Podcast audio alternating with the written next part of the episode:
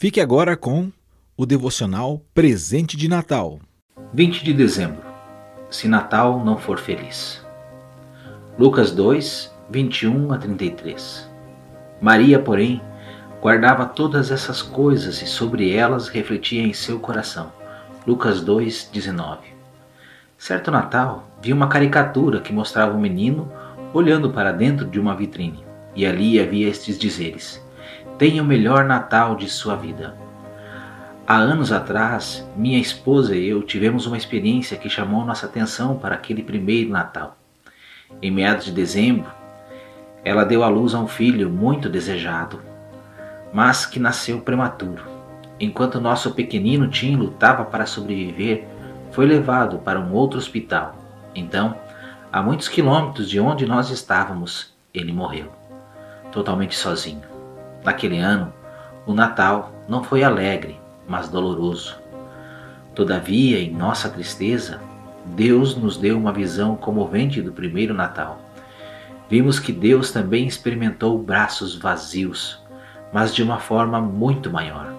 Seu filho bebê havia nascido para morrer, uma morte que traria vida eterna para todos nós. Assim como Maria, nós guardamos no nosso coração e refletimos sobre esses pensamentos.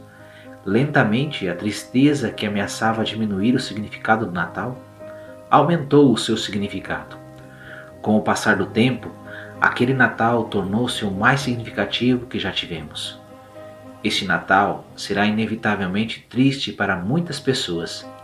Quem sabe também para você. Não desanime.